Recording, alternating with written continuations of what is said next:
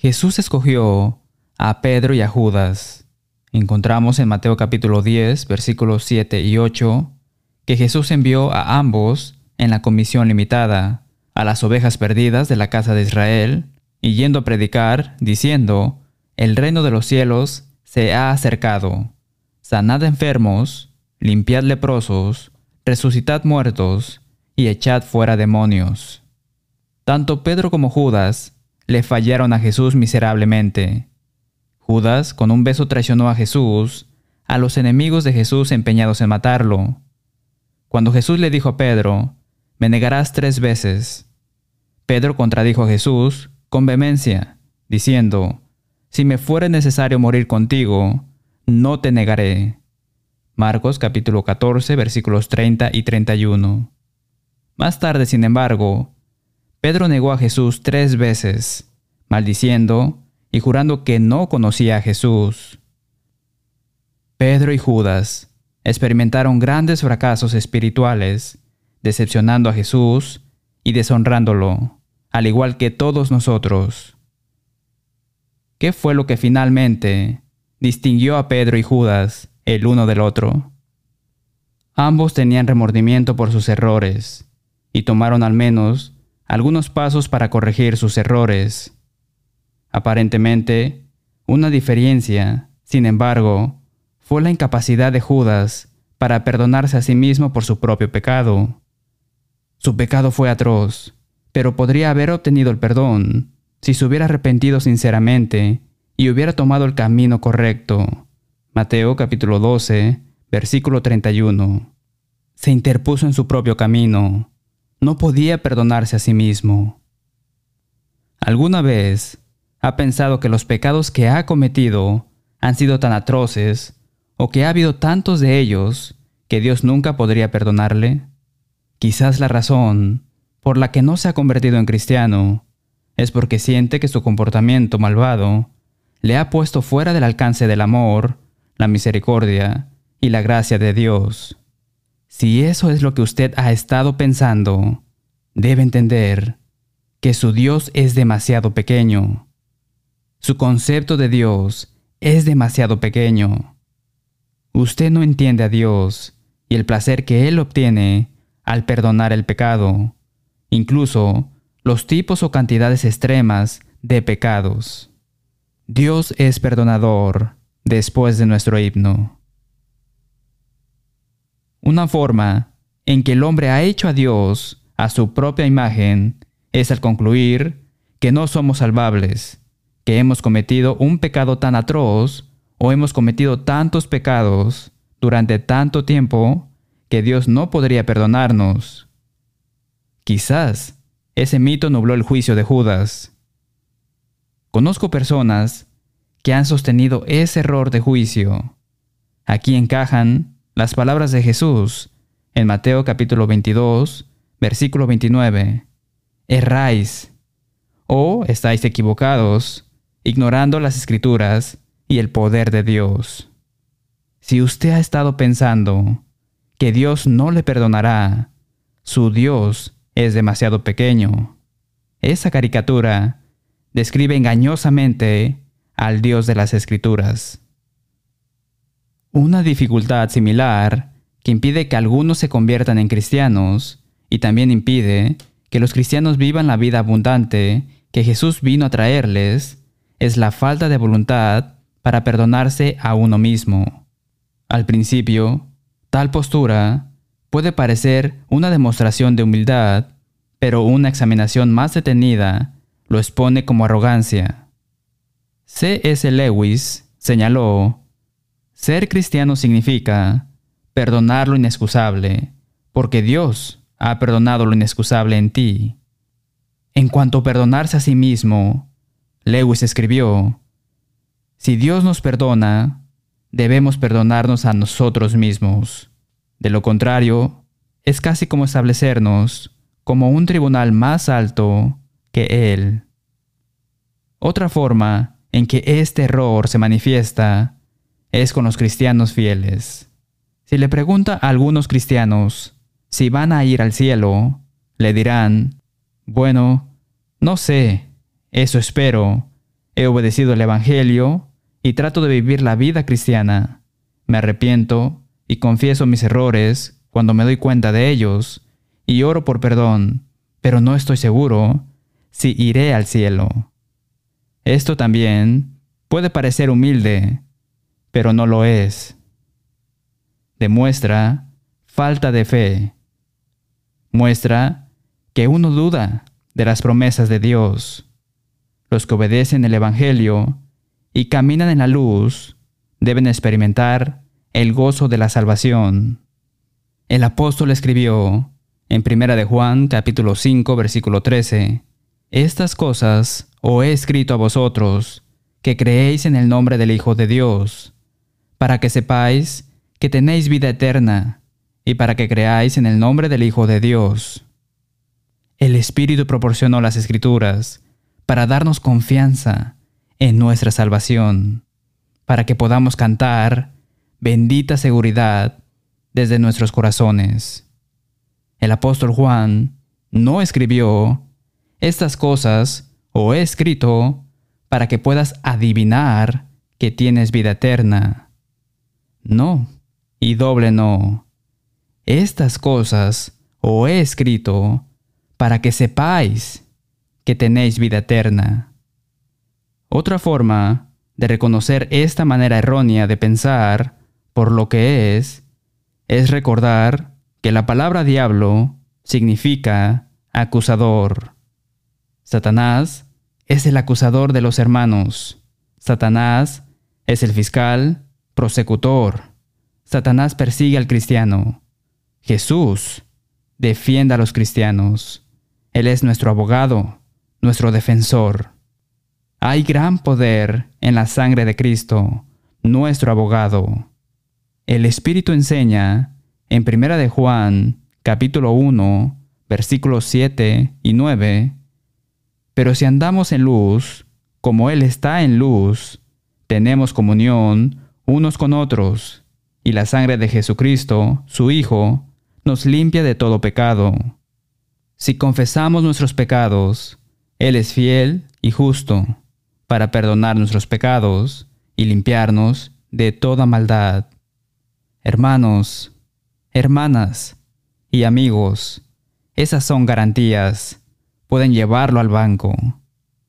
Ahora bien, si usted nunca ha obedecido el plan de salvación del Evangelio, si está confiando en un Evangelio de marca de ganga del siglo XXI o en un atajo de salvación, debe estar atormentado por el temor del juicio. Si como cristiano no está adorando a Dios en espíritu y en verdad, si está viviendo una vida inmoral, si está viviendo en pecado sin arrepentimiento, ha perdido la vida abundante y la bendita seguridad. Estas circunstancias, sin embargo, pueden abordarse y corregirse. Mientras que algunas personas están tan endurecidas que no pueden ser tocadas por el amor de Dios, ni por el miedo al infierno, otras personas son tan sensibles, tan tímidas y tienen una conciencia tan altamente prohibitiva que sienten que están más allá del amor y perdón de Dios. El problema no es la dignidad personal. Ninguno de nosotros es digno del sacrificio del propio Hijo de Dios, y sin embargo, Dios permitió que su Hijo muriera por el perdón de los pecados. Entonces, cuando somos perdonados, él quiere que lo sepamos y quiere que lo alabemos abundantemente por ello. Algunos cristianos, desafortunadamente, se atormentan con la culpa cuando Dios les ha perdonado sus pecados. Estos cristianos han hecho todo lo humanamente posible al reconocer, abandonar y pedir perdón por sus pecados. Podemos ver este problema con mayor claridad si observamos cómo Dios trató a las personas en las Escrituras. Considera a Manasés el décimo cuarto rey del reino de Judá, el mayor de los hijos de Ezequías y Epsiba. Manasés comenzó a reinar a los doce años y reinó cincuenta y cinco años, más tiempo que cualquier otro rey en Judá. Según El historiador judío Josefo, Manasés, fue responsable de una gran cantidad de derramamiento de sangre entre aquellos que intentaron seguir a Dios, porque partiendo de un desprecio de Dios, mató bárbaramente a todos los hombres justos que había entre los hebreos, ni perdonó a los profetas, porque cada día mataba a algunos de ellos hasta que Jerusalén fue inundada de sangre. Según la tradición judía, mató al profeta Isaías al cortarlo en pedazos. Encontramos el relato bíblico más completo de este gobernante en Segunda de Crónicas, capítulo 33, versículo 2. Pero hizo lo malo ante los ojos de Jehová, conforme a las abominaciones de las naciones que Jehová había echado de delante de los hijos de Israel. Ahora ya puede ver que Manasés es un hombre malvado. Manasés cometió todas las abominaciones perversas de las naciones paganas a su alrededor. Adoraba a los dioses de los cananeos y asirios, Baal y otras imágenes.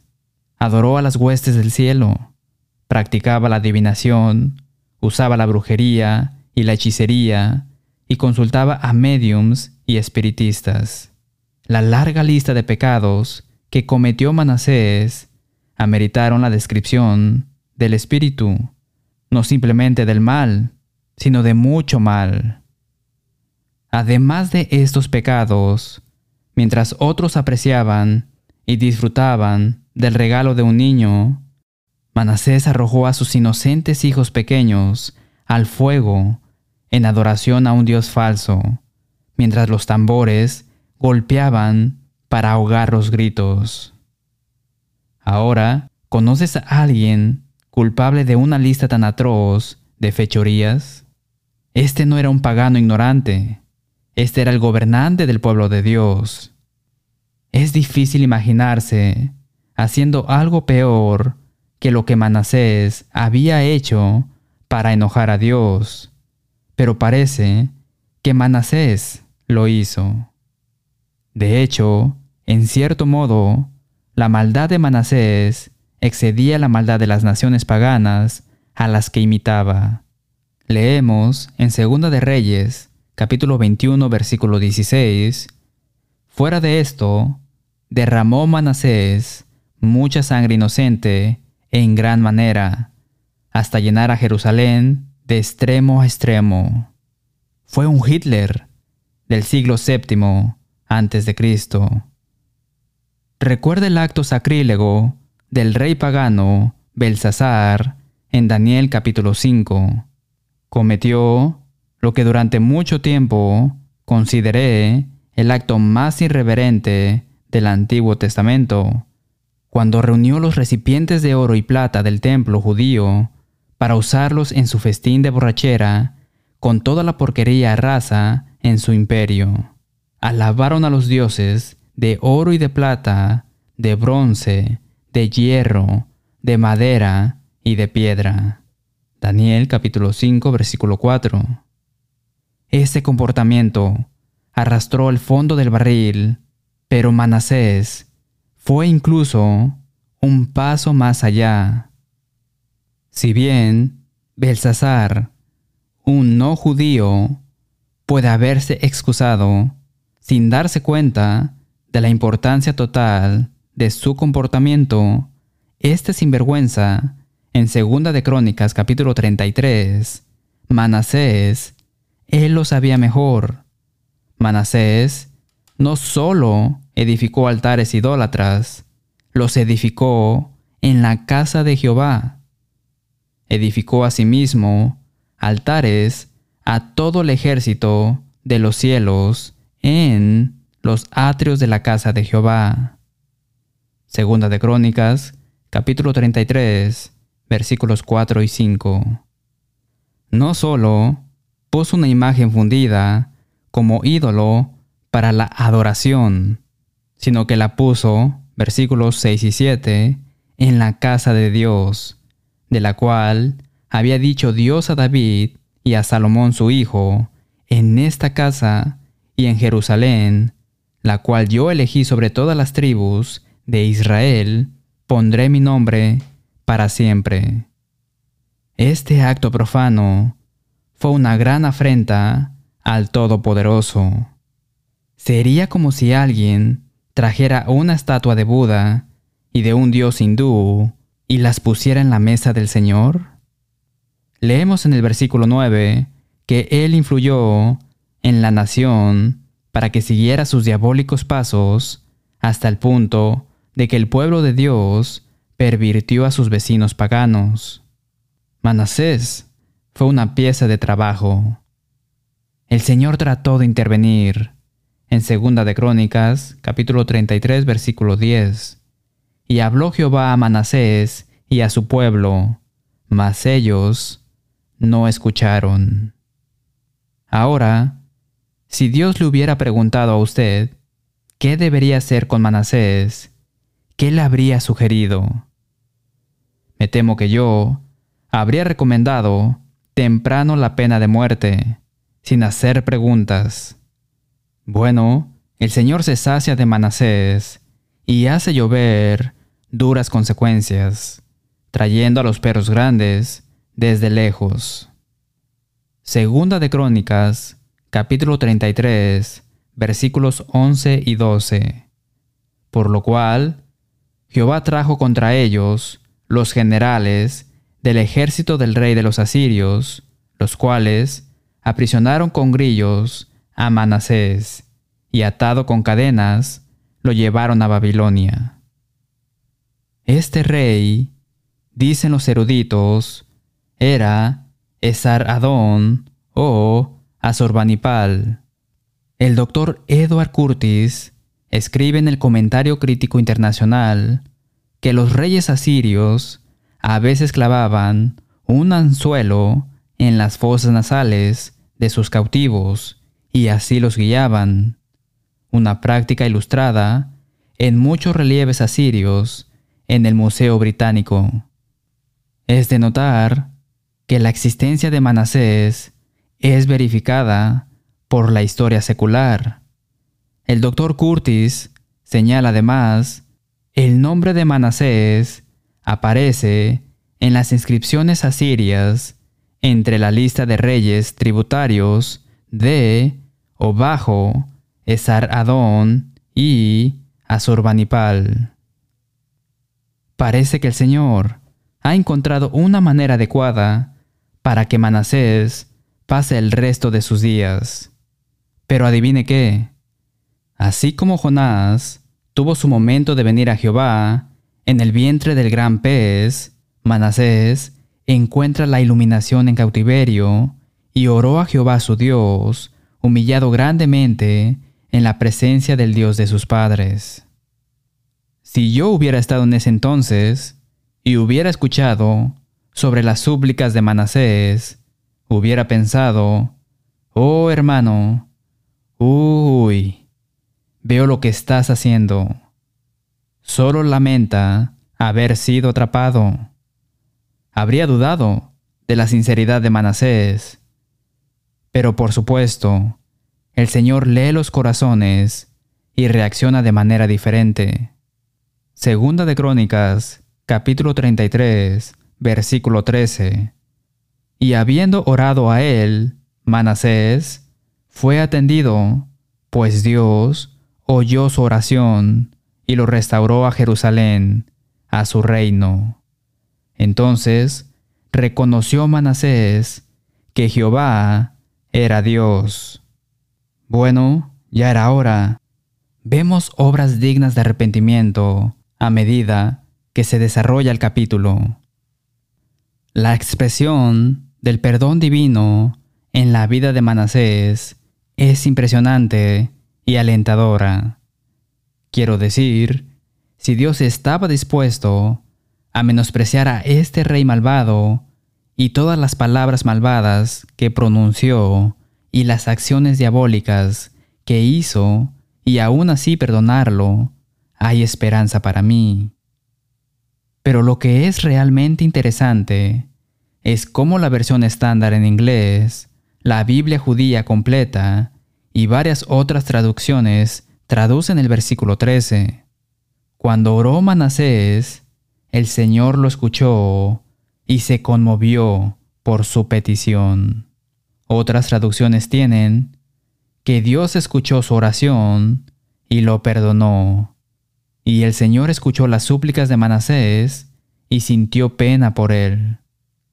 Tan extremadamente malvado como era Manasés, y tan cruel como había sido incluso con los niños pequeños, cuando se humilló y oró a Dios, no solo Dios lo perdonó voluntariamente, sino que la Biblia dice, Dios se conmovió, Dios tuvo piedad, hablando de sublime gracia.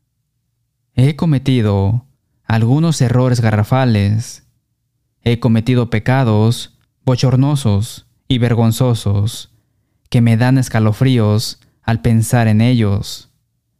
Pero cuando pongo mi vida junto a la de Manasés, me siento como un niño explorador.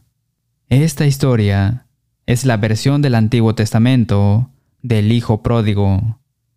Pienso en Jonás, Nínive, la mujer sorprendida en adulterio en Juan capítulo 8, Pienso en el ladrón en la cruz, pienso en el apóstol Pablo, redención.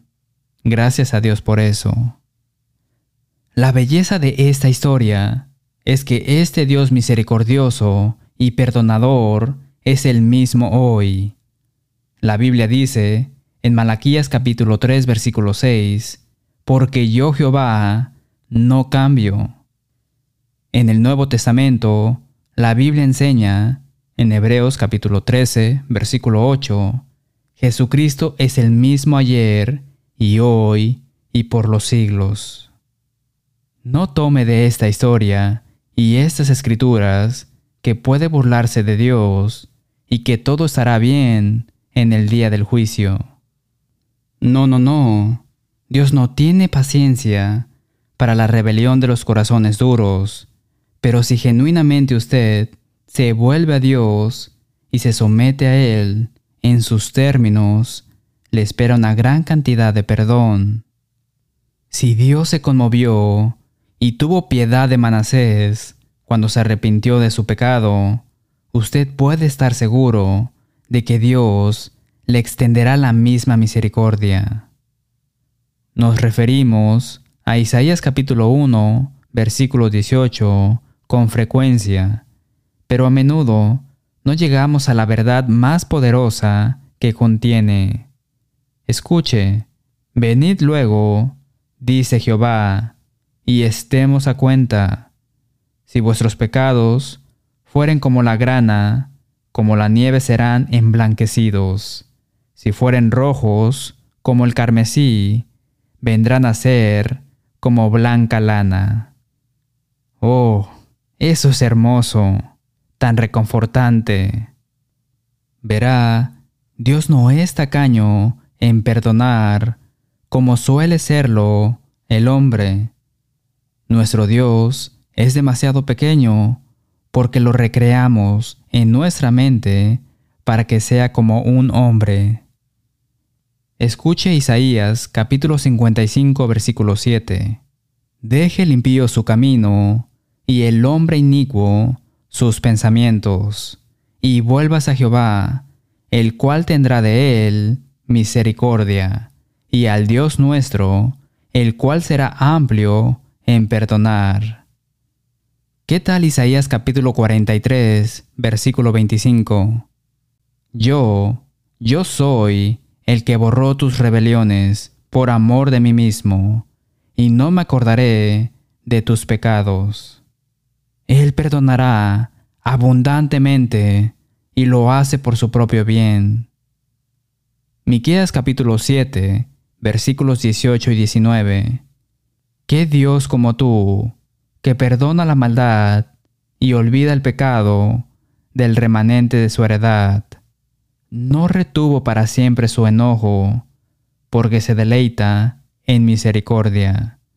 Él volverá a tener misericordia de nosotros, sepultará nuestras iniquidades y echará en lo profundo del mar todos nuestros pecados. Dios se deleita, se complace, se complace en la misericordia y arroja nuestros pecados a las profundidades del mar. ¡Qué alivio! Salmo 103, versículos 1 al 4, 8 al 14 y 17 y 18. Bendice alma mía a Jehová, y bendiga todo mi ser su santo nombre.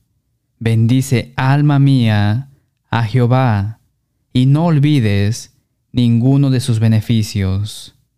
Él es quien perdona todas tus iniquidades, el que sana todas tus dolencias, el que rescata del hoyo tu vida, el que te corona de favores y misericordias. Misericordioso y clemente es Jehová, lento para la ira y grande en misericordia. No contenderá para siempre, ni para siempre guardará el enojo. No ha hecho con nosotros conforme a nuestras iniquidades, ni nos ha pagado conforme a nuestros pecados. Porque como la altura de los cielos sobre la tierra, engrandeció su misericordia sobre los que le temen. Cuánto está lejos el oriente del occidente, hizo alejar de nosotros nuestras rebeliones.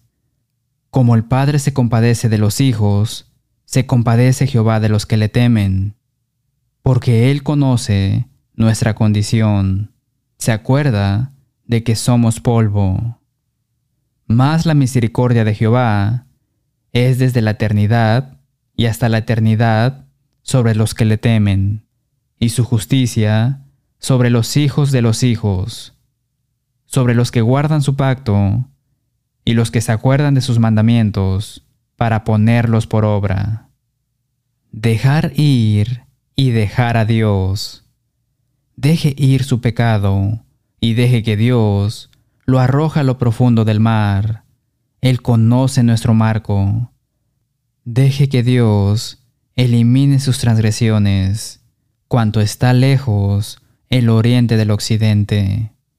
Contáctenos para que sus pecados sean lavados. Pero luego debemos seguir avanzando por el camino estrecho y angosto Filipenses capítulo 3, versículos 13 y 14. Hermanos, yo mismo no pretendo haberlo ya alcanzado, pero una cosa hago, olvidando ciertamente lo que queda atrás y extendiéndome a lo que está delante, prosigo a la meta, al premio del supremo llamamiento de Dios en Cristo Jesús. Gracias por ver dejando que la Biblia hable. Oramos para que haya escuchado a Dios hablarle a través de su palabra. Llámenos para obtener una copia gratuita del número 1370, Dios es perdonador, o el curso de estudio bíblico sin cargo alguno, La verdad libera. Visite letthebiblespeak.com para ver videos, escuchar audios o leer transcripciones del programa. En nombre de las congregaciones enumeradas en breve, hacemos eco del sentimiento del apóstol Pablo cuando escribió en Romanos capítulo 16, versículo 16, os saludan todas las iglesias de Cristo. Hasta la próxima semana y que Dios le bendiga.